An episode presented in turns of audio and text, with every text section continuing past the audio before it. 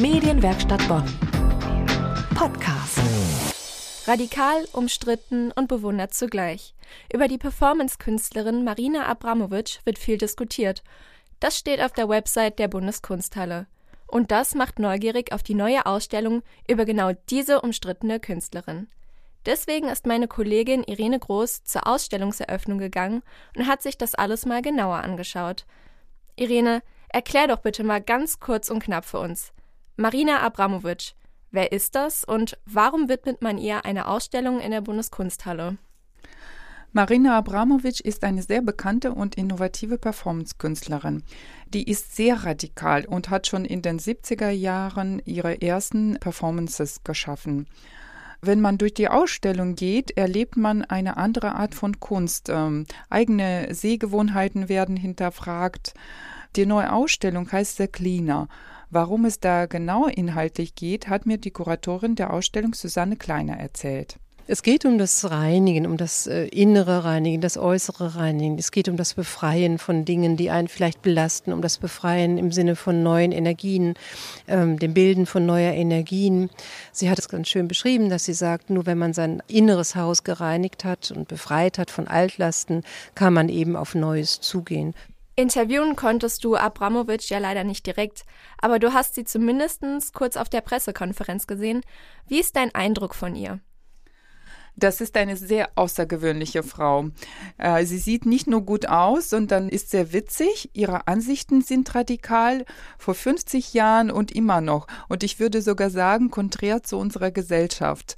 Ich war sehr angetan von dieser Frau. Und in der Ausstellung bekommt man dann einen Überblick über Abramovics gesamtes Werk. Was gehört da alles dazu? Es sind natürlich ihre frühere Arbeiten zu sehen, wie Bilder, Zeichnungen, Sounds und Klang. Dann gibt es einen Bereich mit transitorischen Objekten, äh, Kristalle, Steine und so weiter. Man kann sich da hinsetzen, die Steine in die Hände nehmen, äh, sie spüren, sich meditativ sozusagen hingeben.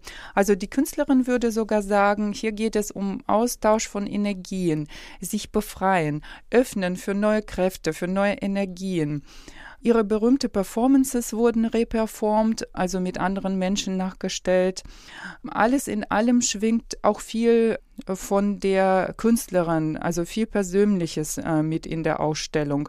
Die Künstlerin selbst und ihr damaliger Lebensgefährte sind auch ein Teil der Ausstellung und gerade das macht die Ausstellung so besonders. Es gibt bestimmte Situationen, da muss ich mich entscheiden, gehe ich da durch, möchte ich das erleben, da muss ich eigene Schamgrenzen überwinden, eigene Grenzen überwinden, halte ich das aus, die beiden auf einer Projektion zu sehen, wenn sie sich anschreien. Also das finde ich, glaube ich, so bewegend, weil man hat so einen direkten Zugang und man ist so direkt und emotional angesprochen. Es ist was anderes, als wenn man in ein Museum geht und sich Bilder der Reihe nach anschaut, weil sie eben natürlich Dinge untersucht und Dinge darstellt, die uns ja alle elementar betreffen. Das sind grundlegende Fragen, die sie stellt und grundlegende Untersuchungen, die sie da macht.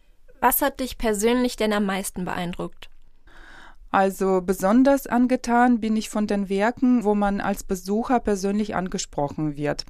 In Erinnerung geblieben ist mir so ein nacktes Paar.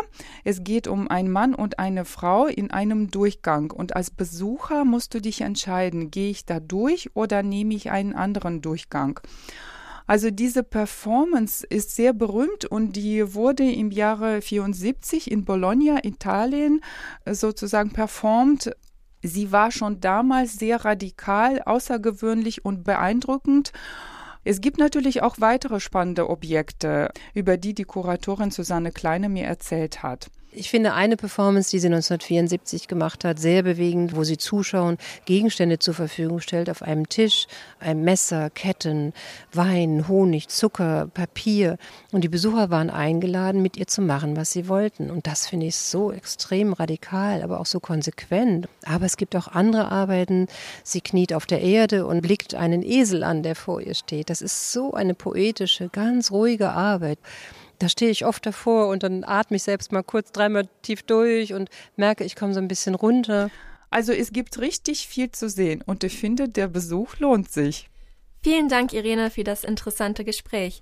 Die Marina Abramowitsch-Ausstellung ist noch bis Mitte August in der Bundeskunsthalle und Ausstellungshalle zu sehen. Kinder unter 16 Jahre haben Zutritt nur in Begleitung ihrer Eltern oder Erziehungsberechtigten.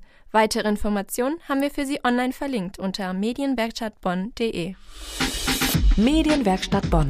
Mehr Beiträge auf medienwerkstattbonn.de.